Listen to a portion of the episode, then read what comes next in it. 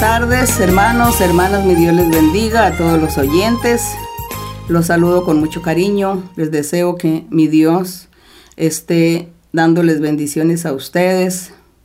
Esté el Señor consolándoles, concediéndoles sus anhelos, sus peticiones. Así que en el día de hoy vamos a tener nuestra reflexión en Mateo capítulo 25. Seguimos hablando del reino de los cielos seguimos hablando de las parábolas, la manera que o el medio que nuestro Señor Jesucristo usó para enseñar a la gente su doctrina, su palabra o su verdadero evangelio. Así que hoy vamos a leer el 25 de Mateo, desde el verso 14 hasta terminar. Y vemos cómo el Señor, enseñando siempre con, con, a través de parábolas, metáforas, enseñando el reino de los cielos y dice así, porque el reino de los cielos es como un hombre que yéndose lejos, llamó a sus siervos y les entregó sus bienes.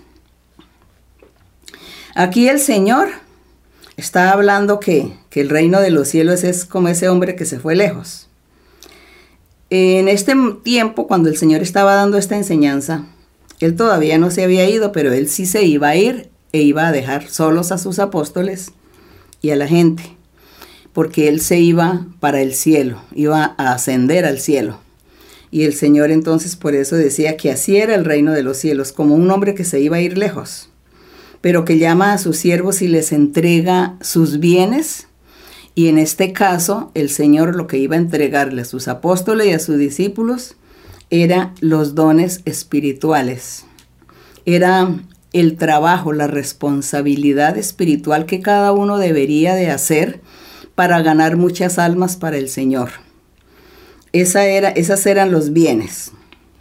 Y aquí en el verso 15 dice que este hombre que se fue lejos dice, a uno le dio cinco talentos, a otro dos talentos, a otro un solo talento, y a cada uno conforme a su capacidad le dio los talentos y se fue.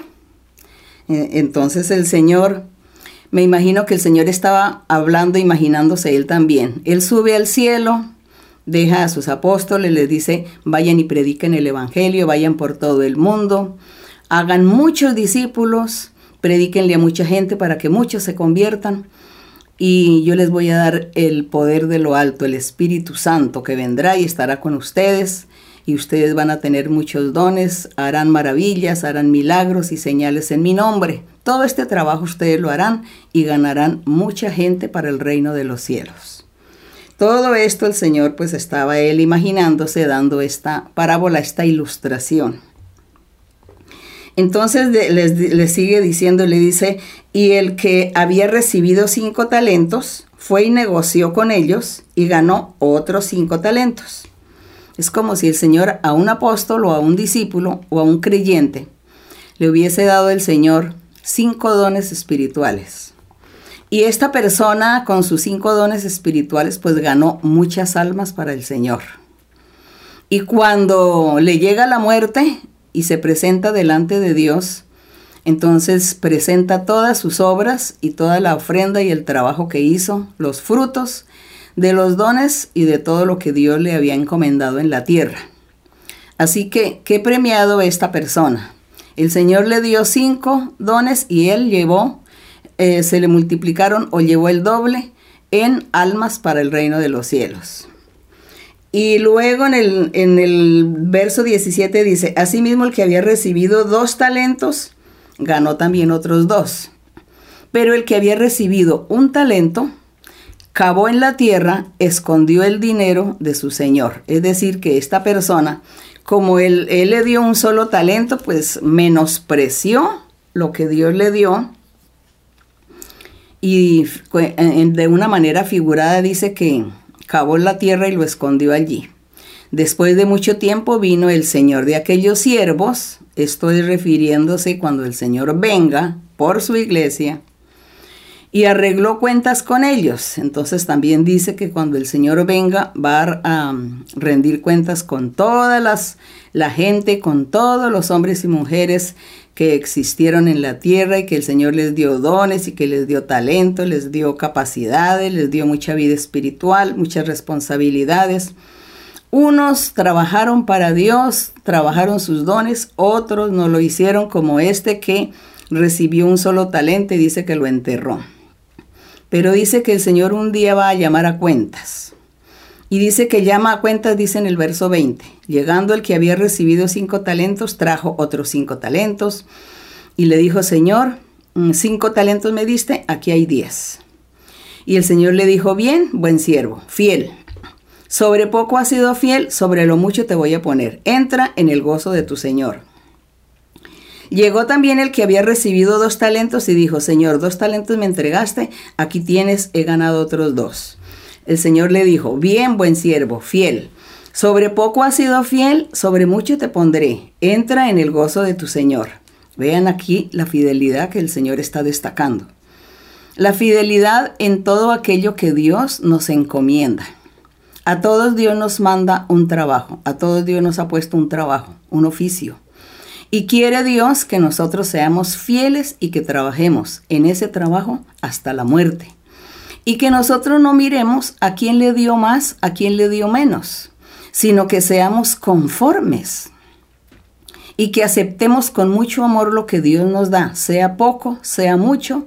Si Dios nos da, eso es una gran bendición y tenemos que aceptarla con humildad, con sencillez y seguir adelante trabajando. Y ganar almas para el Señor, eso es lo importante. Hay personas, hay gente en la iglesia que, que si no están en el púlpito, entonces no le están sirviendo a Dios. Si no están allí predicando, pues haciéndose notar que los vean, entonces no le sirven a Dios y no se conforman porque se sienten humillados, que estén abajo, imponiendo manos, profetizando, orientando, orando por la gente, por los enfermos. No, quieren es estar es en el púlpito predicando porque les parece que ese es el puesto superior que hay.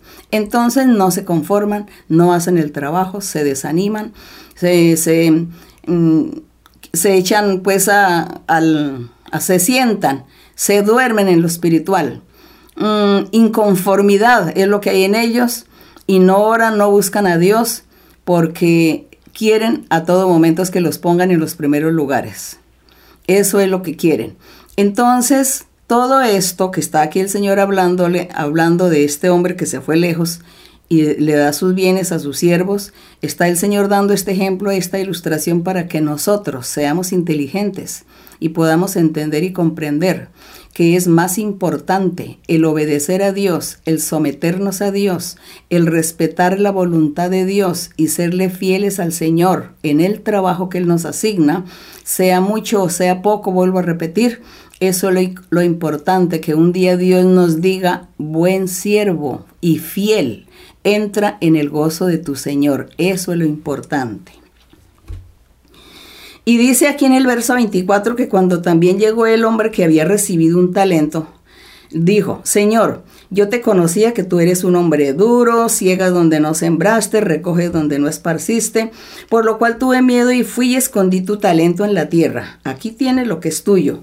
Así que le devolvió el talento sin haber tenido ninguna ganancia.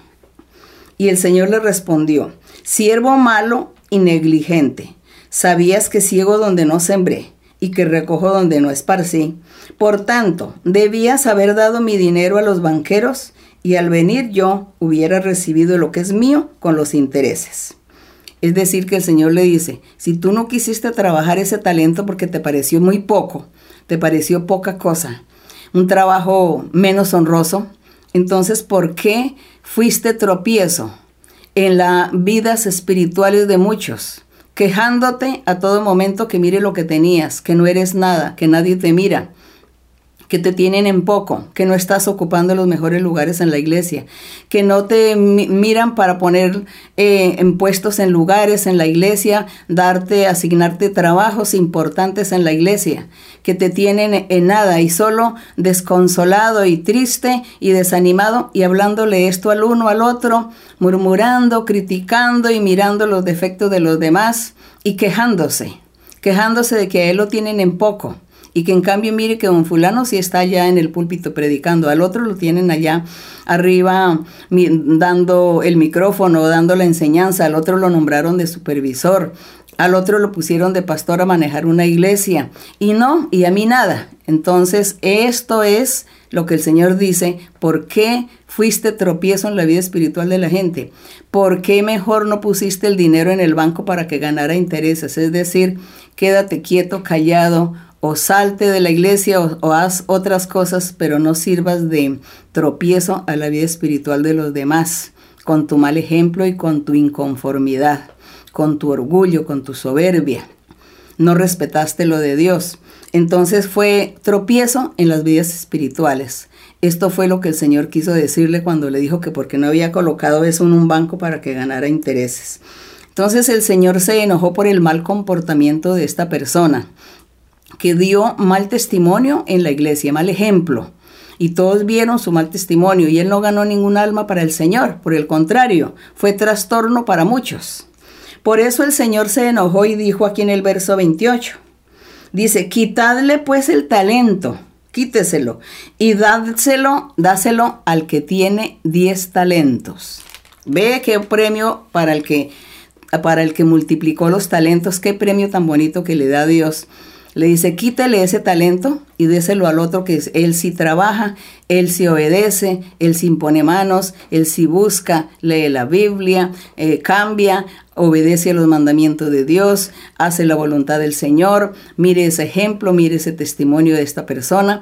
Él merece que tenga más y más dones tendrá y en lo más alto lo pondré por su, por su buen ejemplo y su buen testimonio, su buena manera de comportarse en la iglesia, en su vida espiritual. Qué ejemplo para mucha gente. Dios premió a esta persona. Entonces el Señor Jesús les dice, le dice, quítele el talento, se lo da al que tiene más, 10 talentos, porque al que tiene se le, da, le será dado y tendrá más y al que no tiene, lo poquito que tiene se le quitará. Esto es todo que con lo que concierne a la vida espiritual de los creyentes. Si usted tiene mucho de Dios, amor, misericordia, santidad, perfección, obediencia a Dios, sujeción a Dios, dones y trabaja al Señor con alegría, con armonía, Dios le va a dar más. Pero si usted es inconforme y se la pasa solo criticando y en la iglesia mirando a la gente para criticar, para murmurar, para ver los defectos, y usted está sirviendo de tropiezo, eh, lastimando a muchas personas y con el mal testimonio, eh, robándole la vida espiritual también y perjudicando a los demás, entonces dice el Señor que lo poquito que tenga de Dios, Dios se lo quita. Y esta persona pues llega a tener, a hacer nada y ser un don nadie. Así que en el verso 30 dice el Señor, al siervo inútil, échenle en las tinieblas de afuera, donde será el lloro y el crujir de dientes. Esto es lo que el Señor nos enseña del comportamiento que todos nosotros debemos tener en la iglesia del Señor, en la congregación, en nuestra vida personal, en nuestra vida familiar, cómo es que nos comportamos nosotros durante nuestra vida para asimismo cuando el día que la muerte nos sorprenda, ¿qué llevamos? ¿Qué le vamos a presentar a nuestro Dios? ¿Cuáles son los frutos que le vamos a presentar a Dios? Y entonces el Señor nos premiará o castigará. Que quiera el Señor que nos bendiga a todos, que nos dé inteligencia, que nos dé sabiduría, que el Señor nos ayude para poder entender, comprender su palabra, hacer su voluntad y quitar de nosotros el orgullo, la arrogancia, quitar todo eso, la inconformidad, porque todo eso es lo que nos roba nuestra vida espiritual. Debemos estar siempre atentos, velando y orando y pidiéndole al Señor que nos ayude para que el enemigo no venga a meterse en nuestras vidas, a robarnos la paz, la felicidad, la alegría y mucho menos a sacarnos de la iglesia para que nosotros no le trabajemos a Dios o no le sirvamos como Él quiere. Que Dios nos bendiga a todos, que Dios esté con todos ustedes. Así que vamos a estar hoy orando al Señor, pidiéndole al Señor por las enfermedades pidiéndole al Señor por todas las peticiones y las necesidades que hay y dándole gracias a nuestro Padre. Bendito Dios, Todopoderoso, Padre de nuestro Señor Jesucristo, estamos delante de ti en este momento, Señor. Tú nos ves, mi Señor, y tú estás, Señor, mirando y observando a todas aquellas personas que están escuchando con atención esta reflexión, esta meditación de tu palabra. Quieras tú, mi Señor, que cada uno de nosotros podamos entender y comprender tus caminos y seguir rectamente en este camino que tú nos has trazado para hacer tu voluntad, para agradarte siempre y que todo lo que tú nos das, las bendiciones espirituales, los dones espirituales, que todo sea para dar frutos también y que tengamos, Señor, valores y frutos y bueno, buen ejemplo, buen testimonio en nuestras vidas, para que nosotros también podamos, Señor, ganar muchas almas para ti y enseñarle a la gente el buen vivir, la buena manera de seguir adelante en tus caminos. Ayúdanos, Señor, y capacítanos cada día. Danos inteligencia, danos sabiduría para hacer tu voluntad, porque queremos ser siervos fieles y prudentes delante de ti.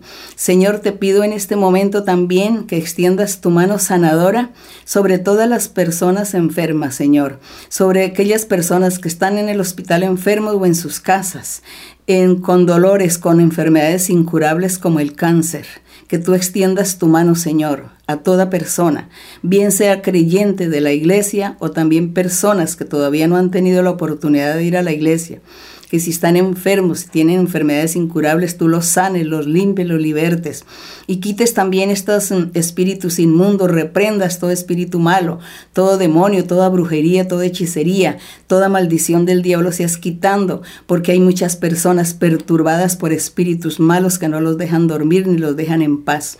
Liberta, Señor, y limpia a cada uno, Señor. Quita, Señor, todas las trampas del enemigo, las ataduras, las cadenas. Guarda y protege a todos, bendice hogares, las parejas. Bendice, Señor, las mujeres cabeza de familia. Dales el sustento. Ayuda a las personas con el dinero, con la comida, para que nada les falte, mi Señor. Bendice, Padre Celestial, a todos los hermanos.